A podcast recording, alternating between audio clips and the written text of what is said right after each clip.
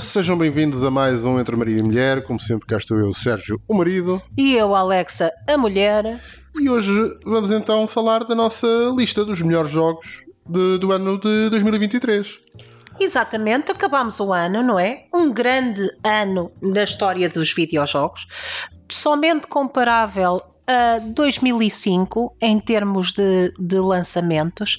2005 que foi o ano de Resident Evil 4, que foi o ano de God of War, e agora temos um 2023 que eu nem sei por onde é que é de começar, não é? Uh, ora bem, desde iniciarmos o ano com o remake de Dead Space, uh, logo a seguir uh, o Wolong Fallen Dynasty, Hogwarts, uh, o grande jogo do Harry Potter que também saiu este ano.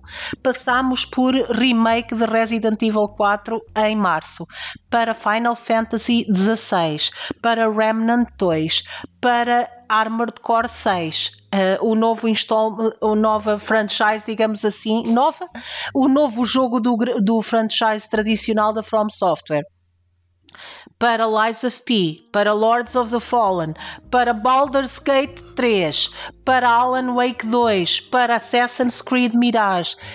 Que ano que foi este? Uh, de facto, tivemos Starfield. Não quero deixar a Xbox de fora, senão matam-me. que eu não, eu não tenho o Xbox, portanto, não, nem jogo em PC, portanto, não, não joguei Starfield. Fiquem já daqui fora uh, quem, quem achar. Então, mas porque é que ela não põe o Starfield na lista? Eu não tenho, meus amigos, não é? Não tenho como jogar Starfield. Uh, não, também não sei se seria um jogo que eu jogasse, mesmo tendo uma Xbox, não é para mim uh, de forma nenhuma, mas não tenho. Uh, foi também o, o, o, ano em que foram anunciados, foi anunciado oficialmente o DLC de Elden Ring, o tão esperado DLC uh, Shadow of the Earth Tree, que ainda não tem data de lançamento. Uh, foi o ano que vimos ser anunciado Metal Gear Solid 3, o remake de um dos meus jogos da vida, da minha vida. Portanto, quer dizer, 2023, se foi um ano, desculpem a expressão, se foi um dos anos mais merdosos da minha vida a nível pessoal, foi um ano horripilante este ano. Uh, uh, um ano em que fomos ambos levados ao desgaste mental e que ainda cá estamos, não é? No buraco do burnout, uh, fofinhos, mas estamos juntos, a, a, a, arder os dois, como quem gosta de arder, porque se nós nos afundamos é os dois, não é? Uh, cá estamos a tentar sair sem, sem vá, um dia com mais sucesso, outro dia com menos sucesso, mas ainda cá estamos na luta uh, para não cair no fosso confortável que é a depressão, a total, e eu bem sei como é que é esse fosso, e, e tu também sabes. E apesar de tanta merda que foi este ano, então conseguimos ter um ano grande em termos de videojogos. O que é que dizes deste ano? Olha, eu, eu do, do meu lado, uh, de, ainda agora estávamos a falar nisso, eu do meu lado não tenho, não tenho grande coisa, porque verdadeiramente este ano foi. Uh, tão incrivelmente uh, uh, duro que acabei por, uh, por não jogar grande coisa. Eu joguei Sons of the Forest e de, de, coisas novas, digamos assim, foi a única coisa que eu joguei. Foi, foi Sons of the Forest e joguei. também não joguei durante muito tempo porque o próprio jogo em si, quando, quando eu joguei, foi no, no momento em que ele saiu, ainda tinha pouca coisa para, para se fazer e, portanto, foi relativamente rápido a acabar o jogo. A única coisa que eu tenho a dizer sobre, sobre esse jogo foi uh, havia um hype muito grande uh, depois do, do, do, The Forest para o Sons of the Forest. Uh, e ficou, na minha opinião, um, um pouco aquém daquilo que era a expectativa. Uh, o jogo em si não se pode dizer que seja mau, Uh, mas foi pouco. Acho que a expectativa estava muito em cima e é muito difícil porque estamos a falar de uma produtora independente, pequena, End Night, mas, uh, mas foi pouco. E uh, esse, esse pouco que, que, que foi uh, notou-se porque uh, o The Forest foi um jogo que teve, uh, teve em vários momentos uh, tinha seguidores e tornou-se um jogo de culto e em vários momentos tínhamos pessoal novo a jogar. Este desapareceu muito rapidamente, tão rapidamente como chegou, desapareceu da, da cena mainstream e e, e, pronto, porque de facto tinha-se muita expectativa e o, o, jogo ficou um bocadinho aquém daquilo que era a, a, expectativa que muitos de nós tinham para o jogo, mas foi o único jogo que eu joguei. Agora, eu também sei que há aí um jogo que tu tinhas grandes esperanças nele era o teu. Uh, era o jogo mais aguardado do ano. Sim. Mais aguardado e que uh, neste momento passa a ser um jogo uh, guardado, literalmente. ah, I saw what you did there! que lindo trocadilho! É mais para isto que nós fazemos um programa. Que exatamente, que é o que Lords of the Fallen. Lords of the Fallen, que eu andei a falar dele desde o princípio do ano. Eu acho que não passou um programa que eu não falasse de Lords of the Fallen, né? Todos os programas, ah, e vai sair o Lords of the Fallen este ano. E ah, já viram o trailer com Fear of the Dark? Que grande trailer, que espetacular! E lá fui eu toda contente no dia em que saiu. Eu toda contentinha a comprar no dia em que saiu. Aliás, até foi o marido que encomendou de um dia antes na FNAC, que é para estar aqui no dia em que saiu, que o meu marido é muito, muito, muito, muito bom. E quando meti o jogo, pensei: something's off. hum, isto parece popô. Está, estou aqui, ou muito me engano, ou isto é cocó. Saiu cocó. Rodou e saiu cocó. Não, e, e pensei, something's off. Não te sei bem explicar, mas era o peso da arma. Eu escolhi, como sempre, uma build para começar de qualidade, portanto estava a tentar fazer uh, dexterity e uh, strength. O peso da arma, ora se sentia a mais, ora a menos. Eu não, eu não sei bem explicar, mas o amigo que joga sempre comigo, os Souls Like, uh, Ricardo, se nos estás a ouvir, ele, ele dizia-me isso. Tu não vês que eu, uma pessoa dá, faz um swing com a espada e dá cinco passos? E eu realmente, there's something's off. O jogo é todo um jogo quase poderia ser um jogo no universo Dark Souls, é também um jogo que uma entidade, um Deus destruiu o mundo e nós estamos a tentar salvar o mundo, uh, sempre num setting de fantasia muito, muito, muito similar a Dark Souls. Uh, é um, o, o Lords of the Fallen original de 2014 eu nunca joguei, foi um dos primeiros Souls-like a sair, a, a, ter, a ser uh, vergonhosamente, quer dizer, a ser com muita honra inspirado em Dark Souls. Na altura não teve boas críticas, eu nunca cheguei a jogar, e aqui mudou um bocadinho de diretor criativo e refizeram então o jogo, uh, partindo da história que já tinham desde o primeiro e dando este setting de Dark Fantasy, digamos assim, que é o setting de Dark Souls. O setting é perfeito para mim, uh, eu teria tudo para eu gostar. É um Souls-like check, eu jogo tudo o que for Souls-like, mas uh, este, esta produtora parece que não sabe. Eu não, eu não, eh, quer dizer, isto vai ser muito difícil eu falar deste jogo porque eu, eu nem sequer sei explicar bem o que é que está errado, mas está tanta coisa errada. Em primeiro lugar, o fazerem um jogo Souls-like com milhentas e milhentas, uh, uh, milhentos e milhentos níveis de plataformas, planks, plataformas, passar-se de uma plataforma para a outra, em que tens dezenas de vezes, dezenas de vezes uh, inimigos a fazerem-te uh, sneak attacks para te forçarem a cair de, das planks, das plataformas e morreres. Quando morres, tens uma ideia muito engraçada que é não morres realmente, passas para o mundo do Umbral. Todo Lords of the Fallen é uh, centra-se à volta do facto de que tens o mundo da realidade e tens o mundo do Umbral, que é como se fosse o dark side do mundo onde estás. Tens um candeeiro, tens uma lâmpada na mão que te permite ver o mundo do Umbral e com esse, com, ao ver o mundo do Umbral, podes ver, por exemplo, estás aqui a ver esta sala, estás a ver o armário, mas se usares o candeeiro, podes ver que o armário no fundo é uma porta para o outro lado. Então tu usas o, o candeeiro para abrir a porta. Por exemplo, tens esta dimensão muito engraçada de até resolveres puzzles, passar de salas para salas, apanhares itens, mas o jogo não, não tem peso e medida a usar isto.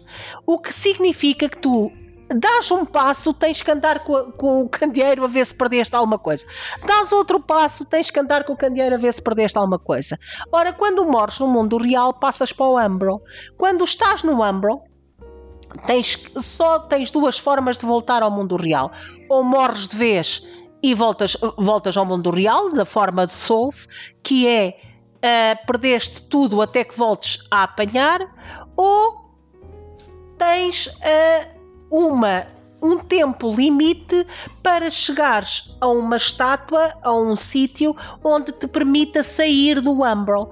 Enquanto mais estás dentro do Umbral, mais os inimigos do, do Dark sabem que tu estás lá, tu és uma presença que não devia estar ali, porque tu não fazes parte do Dark, tu não estás morto, portanto, tu não deverias estar no Umbral. Isto sujeita-te a um ataque.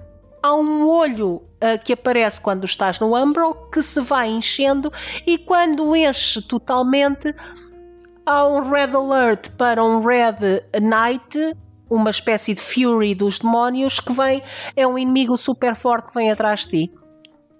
Esta é uma ideia fantástica, eu diria, fantástica. Mas ao mesmo tempo que tem esta ideia fantástica, tem a ideia de te forçar a ir para o Umbral de, sem exagero, de 10 em 10 passos. Que é uma seca. Porque eu tenho que andar. o jogo tira toda a fluidez. Eu tenho que andar, eu faço, dou 10 passos, levanto o, com o candeeiro para ver que eu não perdi nada no Umbral. Dou mais 10 passos, levanto o candeeiro para ver que eu não perdi nada no Umbral. E depois os criadores deste jogo têm a impressão que ai, aquilo que os, que os uh, jogadores de Dark Souls gostam mesmo é de dificuldade. Então já sei, já sei o que é que eu vou fazer. Vou-lhes dar inimigos ao barrote que é para estarem a ter dificuldade. Em primeiro lugar, isto não é dificuldade, é dificuldade artificial. Isto não, não indica nada que eu tenha skill ou não tenha skill, porque meteres inimigos ao barrote é dificuldade artificial. É óbvio que se continuares a mandar hordas e hordas e hordas, há maior probabilidade de eu morrer. Isso não quer dizer que eu jogo mal. E em segundo, aquilo que os jogadores adoram em, em Souls é o achievement que tens quando superas a dificuldade. Não é a dificuldade. A dificuldade por si não dá nada a um jogador de Souls. É a superação dessa dificuldade que é a dopamina, que é a droga que nos vicia neste tipo de jogos. Ora, se o jogo constantemente te traiçoa para tu não teres este uh, achievement para te teres dificuldade artificial, então é uma merda. Não fazes ideia do que é que as pessoas gostam. Vou-te dar um exemplo. Na mecânica de jogo, o Perfect Parry, Perfect Parry tem efeito zero em não levares dano. O, un, o único efeito que tem é a aumentares a, o quebrar da poise do teu inimigo. Ou seja, a quebrares da posture do teu inimigo. É, é uma dos nomes, é poise ou posture. É quebrares a, a posture do teu inimigo. Mas não tens tu levas dano na mesma. Este jogo tem uma, a mecânica do Bloodborne, que é tu levas dano, se conseguires dar dano, recuperas o dano que perdeste. Ao contrário do Bloodborne, tu não tens tempo para recuperar. Tu podes recuperar sempre, desde que não leves. Uh, se te protegeres, não levas dano.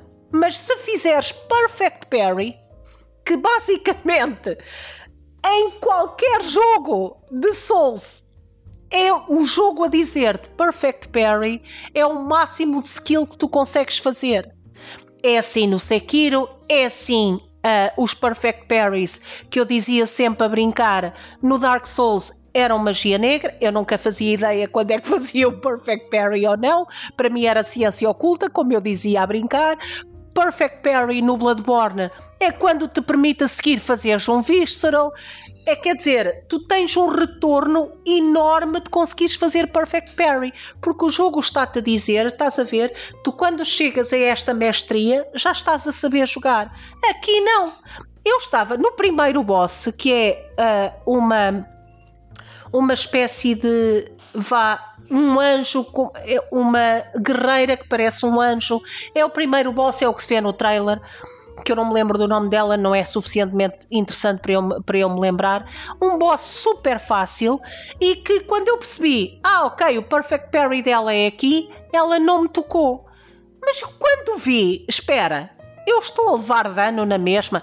Ok, que o dano é temporário, ou seja, o dano não te está a retirar dano efetivamente, está-te a pôr naquele estado que tu podes recuperar se lhe bateres. Mas só o facto de um Perfect Parry me pôr nesse estado é idiota, porque o jogo está-me a dizer que não interessa Perfect Parry ou Defense, porque do ponto de vista de self-guarding não te adianta de nada. É a mesma coisa. Só destróis a posture do inimigo. Posture essa que eu não vejo destruir. Tenho que imaginar que está a ser destruída porque não tem a, a, a, a barra. E já para não falar que o som, o audio cue do Perfect Parry é das coisas mais horripilantes que eu já vi num jogo. É, quer dizer, no Sekiro, toda a gente se lembra que o áudio do Perfect Parry era aquele tim da, do metal, que quer dizer, que ouvir aquilo era maravilhoso. O audio cue do Perfect Parry do Lies of P é tu ouvir estilhaçar metal por todo o lado.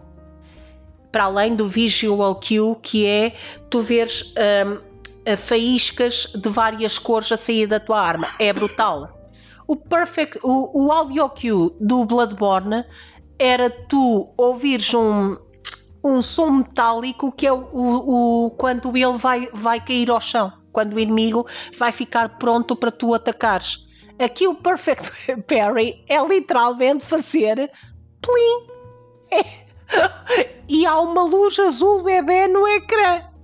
Que, que, e, e, depois vi os criadores dizerem que foi um afterthought, porque nem sequer audio cue tinham. Isto é absurdo! É absurdo! Para que esta mecânica se não a sabem usar? É absurdo! Só esta mecânica fez-me pensar: eu, é assim, eu não, eu não estou a ter prazer nenhum a jogar esta merda. Como é que é possível? Como é que é possível? E cada vez que eu bosses super fáceis. Eu matei os três primeiros bosses. Eu tenho para aí 17 horas, 17 horas de jogo. Matei os três primeiros bosses. Os três primeiros bosses são uma gimmick autêntica. Autêntica. É. Ok, agora. É uma gimmick. E não percebo, não percebo, não, não sei o que é que eles acham que as pessoas gostam em Souls. Estas, estes, ainda por cima, ouvi-los a falar. Ah, não, nós sabemos, uma, uma falta de humildade, nós sabemos perfeitamente. Eu sei, ah, é, estão-se a queixar, vou pôr isto ainda mais difícil. O que é que é para ti mais difícil? É mandar-me mais 40 inimigos? Isto é o que é para ti mais, mais difícil? É que não fazes ideia do que é que é dificuldade num jogo de, de, Dark Souls. Nunca ninguém entrou a jogar Elden Ring e pensou: ah, a grande dificuldade disto é porque são hordas de inimigos. Não é essa a dificuldade. A dificuldade do Elden Ring é eu, eu nem quero saber o que é que está naquela porta, porque seja o que for que está naquela porta, eu vou demorar horas em, em entender os padrões de ataque, vou levar na tromba como gente grande, vou. Eu, eu tudo é maior do que eu, tudo me está a encher na cabeça, o ambiente está a infiltrar-se na minha cabeça. E quer dizer, e passa a ser a tua segunda pele. Aqui é. Pronto, olha, é o que é, estamos aqui e vamos. Eu não, não sei explicar, não sei explicar. Eu quero muito acabar o jogo, pode ser que eu mude totalmente de opinião. Como está, e nas 17, 18 horas que eu tenho deste jogo, é sem dúvida a maior desilusão que eu me lembro pá, nos últimos 5, 6 anos. E depois desta grande desilusão, se calhar passávamos então para as menções honrosas, antes de irmos para o primeiro, segundo e terceiro lugar. Quais são as tuas menções honrosas? Ora, menção honrosa para um jogo que não é deste ano, mas que é de dezembro de 2022. Opa, é deste ano, vá. Pronto, dezembro de 2022. Que é um jogo uh, que eu queria muito jogar quando saiu em 2022 e não tive oportunidade. Apareceu de borla na PS Plus e eu pensei, olha, é agora. E joguei que é o Solstice. O Solstice é uma espécie de action RPG que estavam a dizer que é um Souls-like. Eu, eu acho que não tem nada de Souls-like. É um action RPG que me faz muito lembrar old school original Devil May Cry, a mesma forma de, de uh, câmara fixa do ecrã, a mesma forma do tipo de ataques, os orbes que tu ganhas, os orbes de uma cor para uma coisa, os orbes de, de outra cor para outra coisa, e é um jogo que se centra à volta de duas irmãs, sendo que uma delas é uma guerreira, a outra é uma espécie de protetora é um espírito que a protege e a jogabilidade está extraordinária e super, super divertida. Tens imensas combos para fazer em que misturas os poderes da irmã de desviar a tua guerreira e a, a tua irmã que lança feitiços uh, conseguem misturar magia e uh, melee de uma forma perfeita e quase seamless. Uh, tens uh, coisas espetaculares como tens inimigos que só com uma, uma aura vermelha é que tu os consegues atingir. E outros que só com uma aura azul é que os consegues atingir. E a tua, a tua irmã é quem tem essas auras o espírito que te segue é quem tem essas auras e tu estás sempre a alternar enquanto lutas e dá-te uma dinâmica de luta super. Uh, keeps you really on the tip of your toes. Literalmente estás sempre on edge a tentar. Pensa rápido para aquilo que tens que fazer.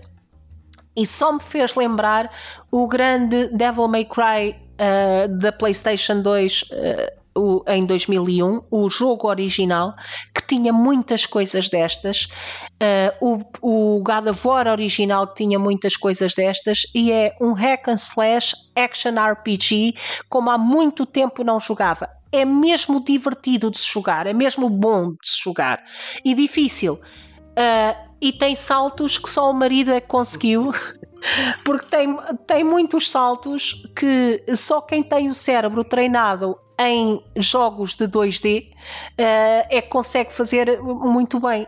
Eu, eu, confesso que tinha mesmo dificuldade em entender a distância. As mulheres já têm mais dificuldade no seu geral em, com distância e com uh, orientação espacial.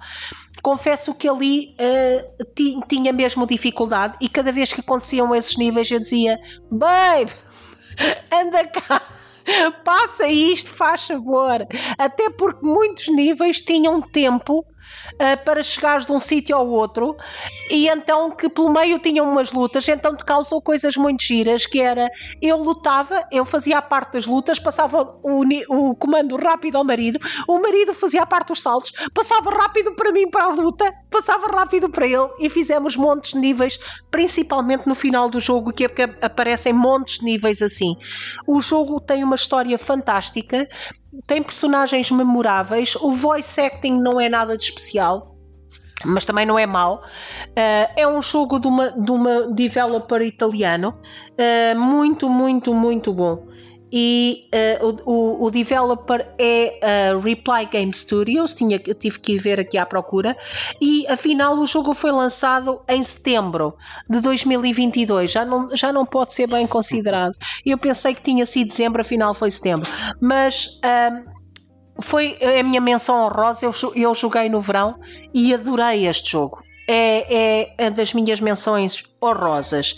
Depois, menção honrosa também para uh, outro jogo que também não é deste ano. mas que é uma menção honrosa, que é o Kiana Bridge of Spirits, que é tão lindo, mas tão lindo, tão lindo, que é sobre uma menina uh, que tem, uh, é uma feiticeira, vá, que uh, é seguida por entidades da floresta para tirar a corrupção que invadiu a floresta e as aldeias e a menina está a tentar curar. Pelo meio tem uns ajudantes que são a coisa mais linda deste mundo, que são umas coisinhas que parecem, e de peto, que parecem o nosso gato e são adoráveis. O jogo é lindíssimo, tem aquele design de que nos transporta para um mundo de fantasia uh, e é muito desafiante. Eu não estava nada à espera que fosse tão desafiante. É mesmo difícil em alguns momentos e adorei. É, é o meu. Um, é o meu outro, digamos, que não é um jogo deste ano, mas eu tenho que dar, porque não tive a oportunidade de falar do Kena, são os meus uh, honor, honor, honorable mentions dos melhores experiências que eu tive este ano. E queres já começar então com o teu com, o teu, com, a medalha de, de bronze para o jogo do ano? Sim, isto quer dizer, o marido só jogou o Sons of the Forest e solitário. E eu peço novamente ajuda, por favor, tirem-no do solitário. Alguém que conheça um hacker que bloqueie o solitário no computador do meu marido, por favor, eu não aguento mais. Eu preciso que ele jogue qualquer coisa. Por favor. que não seja talvez Mahjong qualquer coisa. Isto assim vai ser muito muito vá, solitário. Estou para aqui eu Réu Bel Bel sem, nem, sem interação com o marido. Mas então vamos para o nosso a medalha de uh, bronze medalha de prata e medalha de ouro. Acho que há muito tempo que não fazíamos um final de ano sozinhos.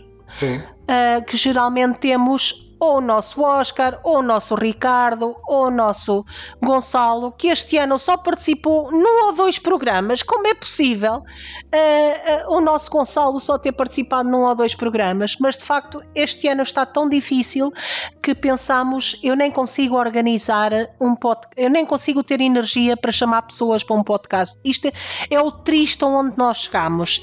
Então, uh, prometendo que vamos tentar sair do buraco em 2024 e o marido não vai jogar solitário em 2024. Vamos então para medalha de bronze. Ora, medalha de bronze vai para a Alan Wake 2. Eu estava indecisa entre Alan Wake 2 e uh, Resident Evil 4, mas na minha opinião, um remake não é justo que seja elegível para jogo do ano. Principalmente quando o remake é um dos jogos da minha vida, que é o Resident Evil 4. Isso é muito injusto.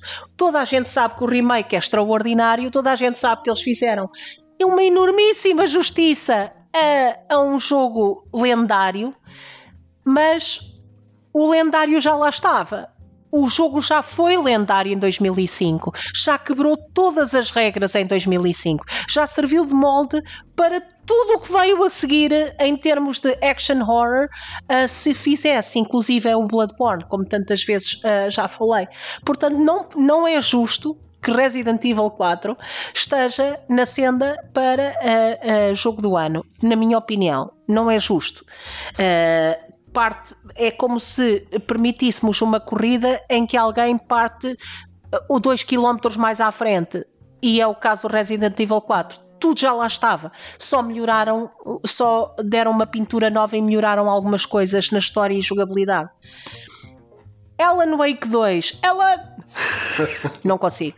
Cada vez que se diz Alan Wake 2. Uh, Alan Wake 2, uh, no programa anterior falámos amplamente sobre Alan Wake 2. Uh, merece, sim senhor, a medalha de bronze, uh, merece o reconhecimento por tudo o que inovou em termos de terror, por tudo o que fez em termos de ambiente. E se não merecesse por mais nada, Herald of Darkness, que continua a viver rent-free na minha cabeça, uh, mereceria só por si o seu, se o jogo não fosse mais nada e fosse só aquilo, mereceria a medalha de bronze de, uh, sem dúvida alguma, do terceiro melhor jogo que eu joguei este ano. Sim, é, é, é justo, é justo as duas coisas, ou seja, é justo ter sido uh, o terceiro e é justo também o facto de uh, colocarmos aqui os remakes de, de parte, porque efetivamente uh, seria injusto e é injusto uh, um produto novo concorrer com um produto, sobretudo quando esse produto já era um sucesso por si só. Exatamente. Portanto, quando quer dizer, não só era um sucesso, como é considerado um dos melhores jogos de sempre. Uh, Dead Space, mais outro considerado um dos melhores survival horrors de sempre, também é um extraordinário remake, mas não partes do mesmo nível que Mas todos os outros. remakes, qualquer dia vamos ter que ter o, o melhor remake do ano, porque isto uh, remakes Isso. é o que não falta para aí. E portanto, qualquer dia vamos passar a ter jogo do ano e remake do ano. Mas não, não faria, para mim, não era de todo uh, remake, remastered, seja o que for, não era de todo uh, fora de do reino da possibilidade de termos o remake do ano, sem dúvida mas termos um jogo que já é um dos melhores jogos de sempre a competir não, com, com uma coisa que nunca existiu antes não me parece minimamente justo. Mas isto uh, sou eu. Cá está, Alan Wake 2. Alan! Alan. medalha, então a medalha de bronze. Medalha de bronze. Exatamente. Medalha de prata. Medalha de prata. Uh, é difícil dar esta medalha de prata, porque no fundo eu quero dar-lhe a medalha de ouro. mas tenho que ser racional. E não consigo. tenho que ser racional, mas não consigo. Então, e, e achas que posso ser medalha de ouro execo? Não, não, não, não. Então, medalha de prata vai para Lies of P. Uh, a maior surpresa deste ano. Eu acho que a maior surpresa para muita gente, uh, Lies of P aparece como ah, isto é só mais um Souls-like, que era o que toda a gente dizia, e a seguir, quando as pessoas jogam, dizem: Espera, isto não só é mais um Souls-like, como isto faz coisas melhores do que a From Software faz. Uh, isto é quase o, o Padawan que uh, excedeu o Jedi em algumas coisas. Uh, Lies of P também já tivemos um programa dedicado a Lies of P. A história é extraordinária. O, vis, o, o, o ambiente e o grafismo eu não estava à espera que fosse tão bom. É ao nível de um AAA, à vontade ao nível de um AAA.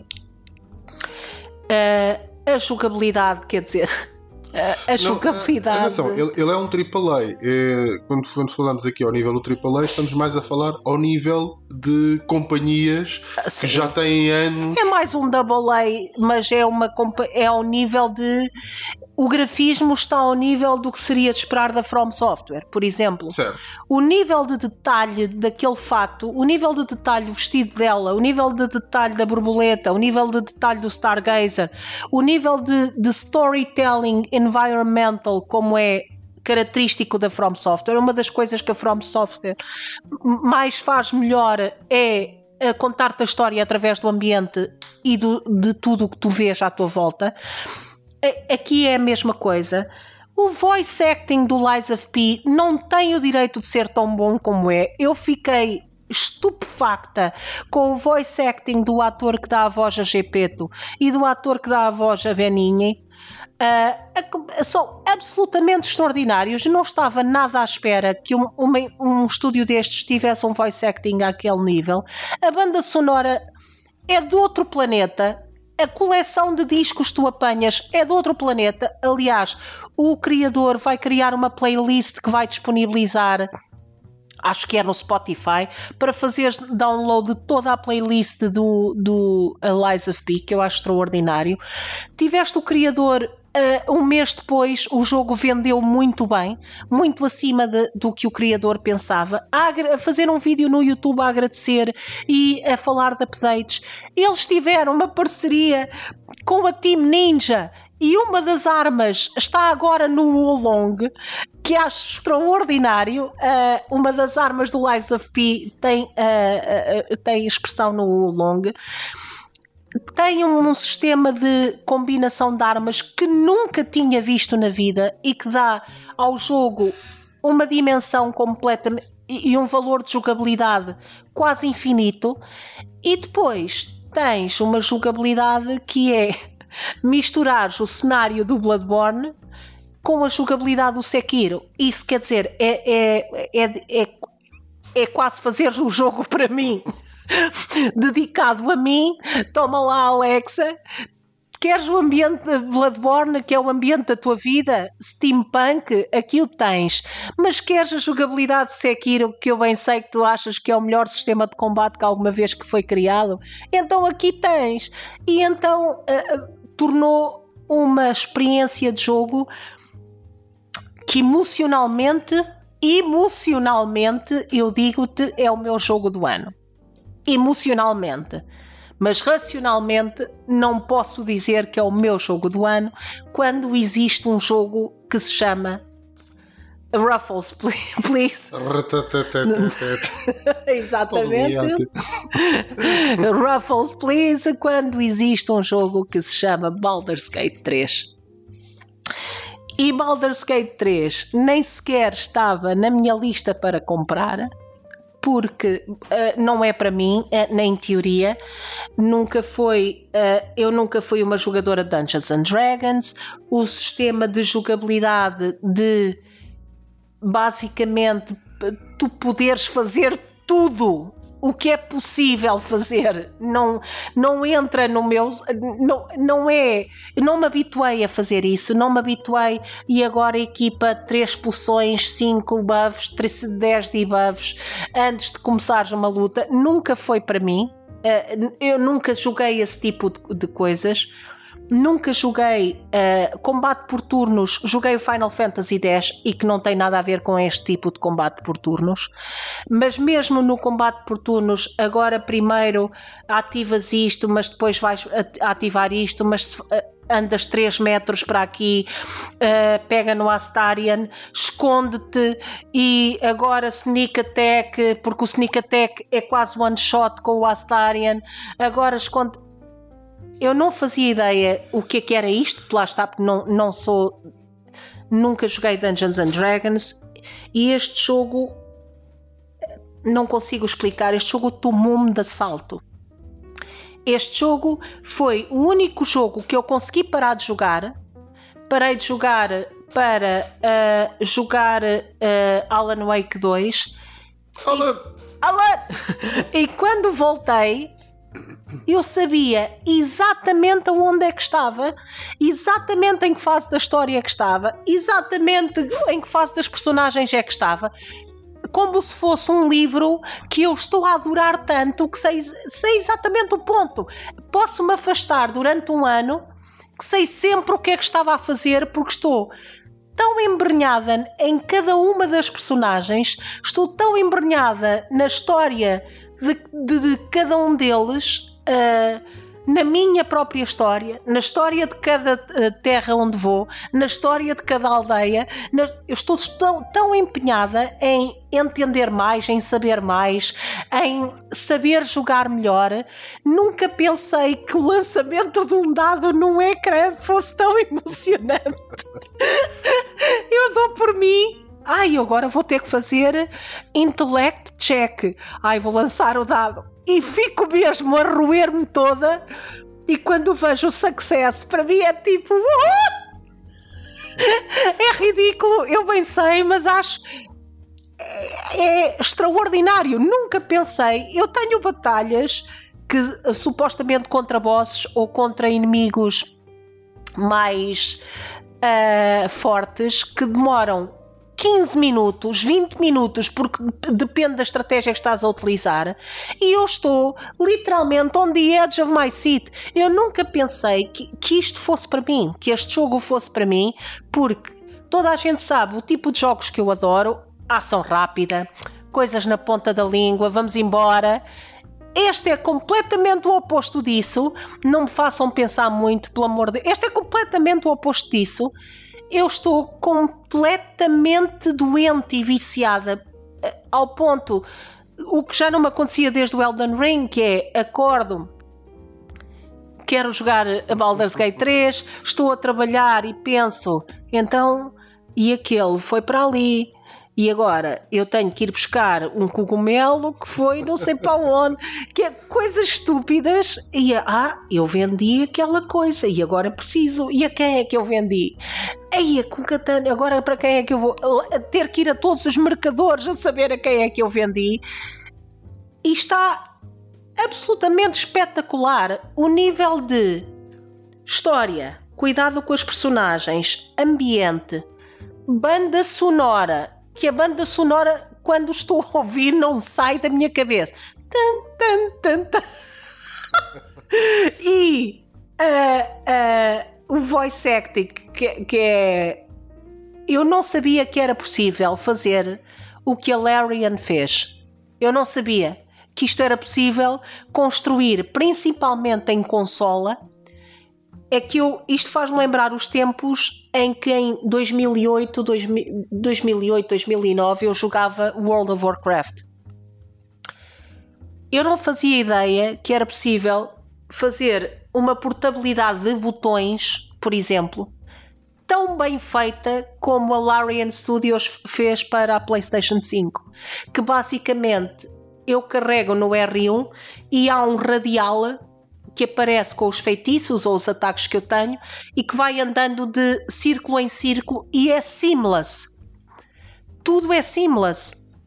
Foi, era um jogo que eu só veria a ser, a ser uh, em termos de jogabilidade e teclas e tudo no PC e nunca na vida pensaria que isto fosse tão bem portável para a PlayStation, o que me leva a pensar que se calhar é possível pôr World of Warcraft na PlayStation. Eu espero que não, porque nunca mais vou ter vida na vida, mas uh, uh, faz-me lembrar que uma coisa destas é possível.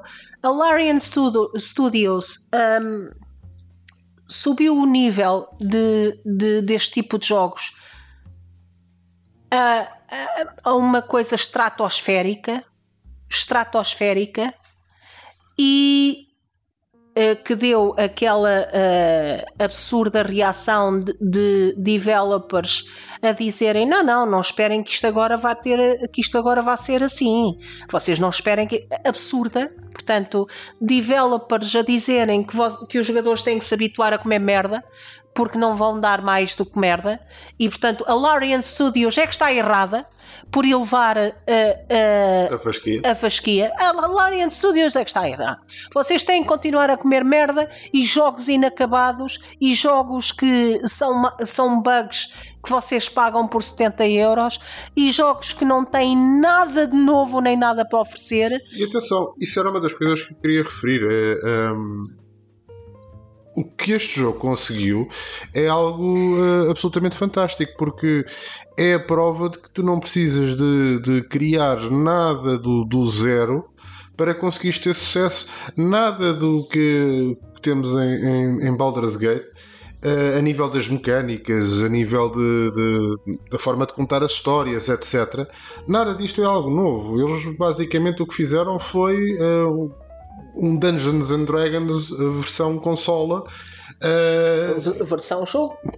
Não, versão jogo já tinha, já tinhas isto, já tinhas Dungeons and Dragons que eram muito parecidos com isto, portanto foi mesmo a versão consola. O, a maior inovação que eles fizeram efetivamente foi conseguirem transportar uh, aquilo que era comum no universo PC para um universo consola de forma a que fosse jogável sem ser uh, um horror, como, como, acontecia na maior parte das vezes, uh, com, ou sempre que se tentou fazer qualquer coisa do género. E eles fizeram isso muito bem. Agora, a, a forma como criaram o jogo, uh, o tempo que levaram a, a atingir um nível que para eles foi um nível satisfatório para trazerem o jogo cá para fora. Mostram um respeito por quem vai jogar o jogo que hoje em dia já foi perdido por muitas das empresas que são AAAs. Essas tais grandes empresas que depois gostam de mandar abaixo, uh, empresas como a que fez o, uh, o Lies of P e que gostam de, de, de dizer que ah, epá, não esperem isto porque isto não sei o que, isto é uma anormalidade e tal. Não, isto não tem que ser uma anormalidade. Aqui o que tu tens é de facto uh, aquilo que deveria ser o espectável e aquilo que já foi durante muito tempo o espectável. Agora, habituámos-nos a lançar uma coisa em que, é pá, lancei para o mercado e se a coisa agarrar, eles até fazem o patch para fixar, para, para fixar, perdão, fazem o patch para reparar, mas se não tiver assim grande coisa, limpam as mãos e tu compraste um jogo.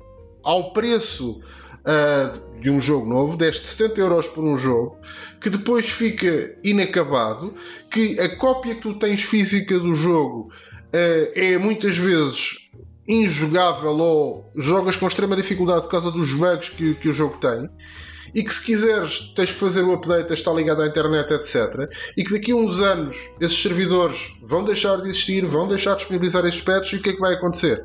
É que tens um jogo que é injogável. Pronto. E, e estas empresas acham que isso é que é de aplaudir. Uma coisa como estes senhores fizeram e, e que ainda por cima condenam, ah, demoraram 20 anos. Bem, se é para lançar um produto destes, com esta qualidade, eu não me importo.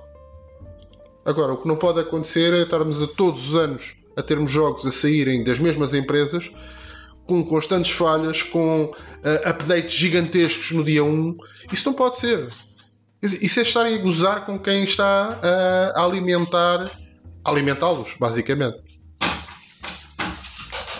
Uh, esta, eh, para mim, é sem dúvida a grande referência 2023. Baldur's Gate uh, uh, merece ganhar todos os prémios que houver para ganhar este ano. É um marco, uh, sem dúvida, na história dos videojogos. Exceto banda sonora. Banda sonora Alan Wake 2 banda sonora, quer dizer, uh, banda sonora, uh, quer dizer, não há outra banda sonora que pelo menos que viva rent free na minha cabeça, não existe, não existe outra. Mas sem dúvida alguma, uh, Baldur's Gate merece todo o mérito que tiver este ano. E se eu estava a hesitar há pouco a dizer que Lies of P é o meu jogo do ano, é simplesmente porque Lies of P foi o jogo que mais me surpreendeu e que mais prazer me deu a jogar. Uh, e extraordinário. E, mas, quer dizer, racionalmente, num ano em que existe Baldur's Gate 3 e que fez tudo o que há para fazer bem feito, tudo o que há para fazer, que, uh, com mais bug, menos bug, mas neste jogo eu perdoo os poucos bugs que apanhei, uh, que são mesmo minúsculos bugs que resolvi uh, sair e fazer outra vez o save, mais nada, e eram coisas mínimas de ah, esta personagem ficou stuck aqui e eu fiquei, imagina, vou com a minha parte que são quatro, três ficaram à frente e um está preso lá atrás porque não consegue sair. Ok, pronto, vou voltar atrás e vou voltar com os, com os quatro novamente. São coisas, pelo menos em consola, coisas mínimas uh, que apanhei até agora e portanto é, cá está, uh, uh, este pódio de final de ano Número 3, a medalha de bronze Alan Wake 2, medalha de prata numa prata com vá dourada, numa prata banhada a ouro, ali a sentir-lhe o cheirinho, Lies of P e o nosso jogo do ano Baldur's Gate 3. E o que é que se avizinha para 2024? Antes que a gente se vá embora, Uh, em primeiro lugar, o que é que eu não joguei em 2023? Queria muito ter jogado e que ainda vou jogar. Ora, Hogwarts Legacy, uh, apesar de eu nunca na vida ter sequer lido a primeira página de um Harry Potter, nem visto mais do que 10 segundos de um filme, o jogo pareceu-me tão bom e também a polémica à volta do jogo irritou-me tanto que eu vou comprar o jogo só para dar dinheiro à J.K. Rowling, porque sinceramente irritou-me mesmo a polémica e o jogo honestamente pareceu-me que estava extraordinário. Uh, não joguei Hogwarts Legacy, não joguei uh, Final Fantasy XVI, que também uh, quero jogar, quanto mais não seja porque acho que está bastante bom em nível de ação e eu quero muito jogar um jogo bom de ação, e não joguei Assassin's Creed Mirage. Assassin's Creed, que é como o meu marido me diz, é por causa de pessoas como tu que o Assassin's Creed é uma merda. E o meu marido diz-me isto, e isto é triste se ouvir, mas o marido tem razão. E porquê que o meu marido me diz isto? Explica lá às pessoas porque é que tu dizes que eu sou parte do problema de porque é que o Assassin's Creed é uma merda. Há duas. A primeira é porque compram. É, há duas razões. Há duas razões. A primeira é porque compram todos os jogos, mesmo que sejam um cocó. Não é? é eu não te Vêem um jogo à venda e não se aguentam. E uh, a segunda é porque uh, aquela, uh, aquela ideia de uh, ah, isto era giro, era ter coisas para fazer, ter mais coisas para fazer. E, e, esta ideia foi, foi levada a um extremo em que o jogo passa a ser para quem é, não pode ver um ícone no mapa passa a ser uma opção interminável e passa a ser um, quase que um, um Groundhog Day em que se anda a fazer a mesma coisa vezes e vezes e vezes e vezes sem fim e sem, sem razão nenhuma de ser. Não, não, há uma, não há um avanço na história, não há absolutamente nada. E portanto, enquanto continuarem a dar dinheiro a estes, a estes senhores, cada vez que eles libertam um cocó dourado, estes senhores vão libertar um cocó dourado, porque isso dá dinheiro. Eu, eu não admito esta injúria, que é verdade. Eu sou das pessoas que mais se queixa da porcaria que o Assassin's Creed se tornou a seguir ao Black Flag. Uh, acho que o, o, Assassin's Creed não produziu um bom jogo desde o, desde o Black Flag eu sei que as pessoas, há toda uma facção que adora o Origins. Eu detestei o Origins. Detestei é uma palavra uh, forte. Eu não tive prazer a jogar ao, o Origins, apesar de achar que o jogo está lindíssimo e tem algumas boas ideias. E depois o Odyssey, nem consegui passar da primeiro território, uh, mas lá está. Foi depois de, de jogar o Elden Ring que eu peguei no Odyssey e que. E, passares de um open world que eu descubro tudo para um open world que eu não posso ter mais ícones no mapa do que tenho, não, não dá mesmo, tenho que lá voltar.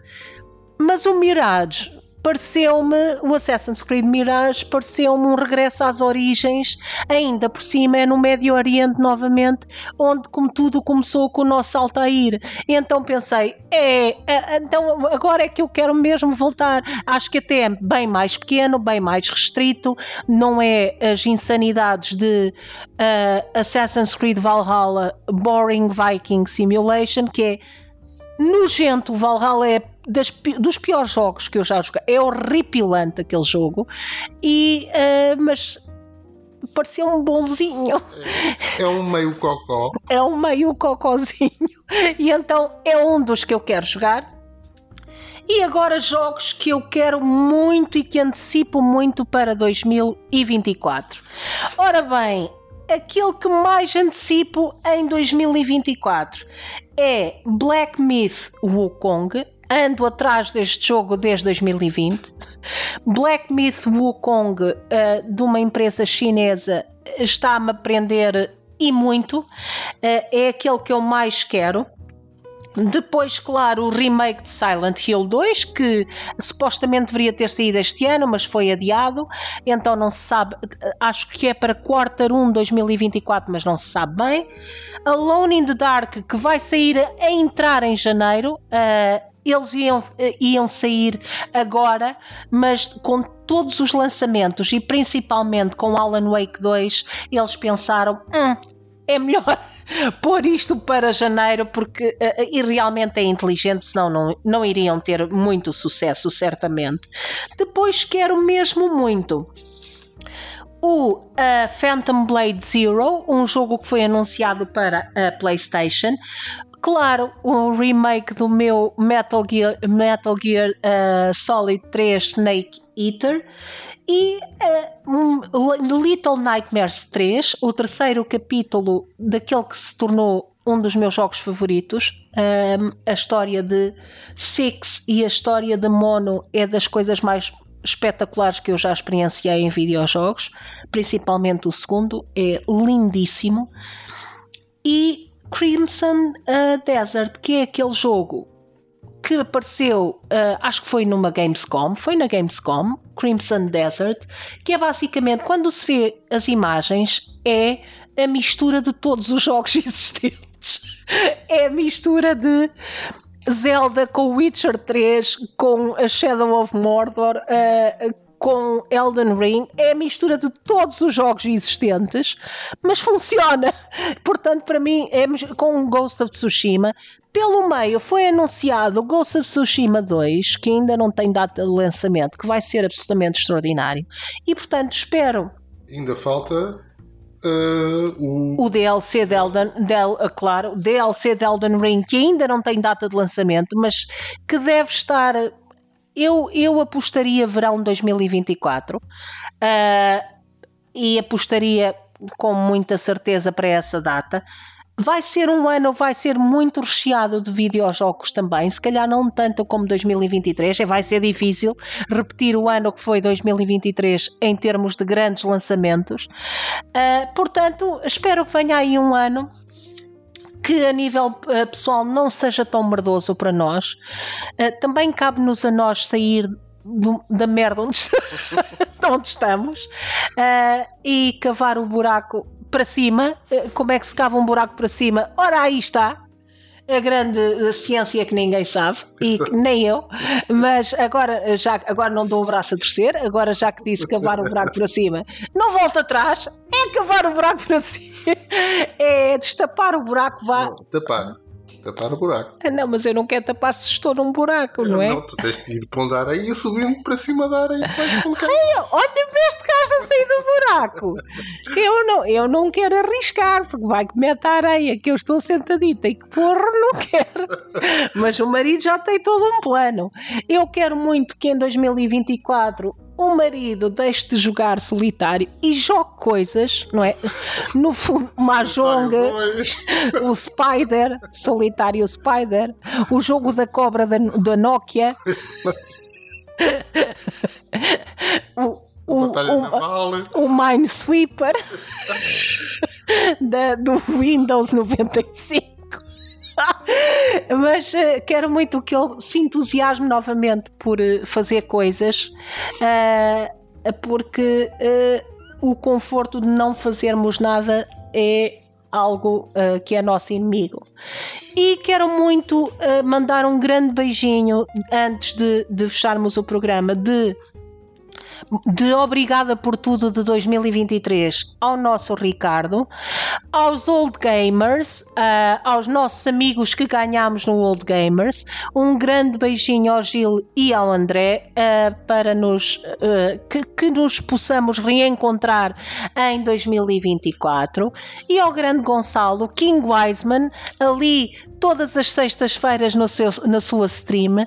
King Wiseman que é uh, um dos amigos mais especiais que nós ganhamos uh, com, neste mundo, que nem o conhecemos pessoalmente, que é incrível, Sim. e que uh, sinto como se o conhecesse a vida toda.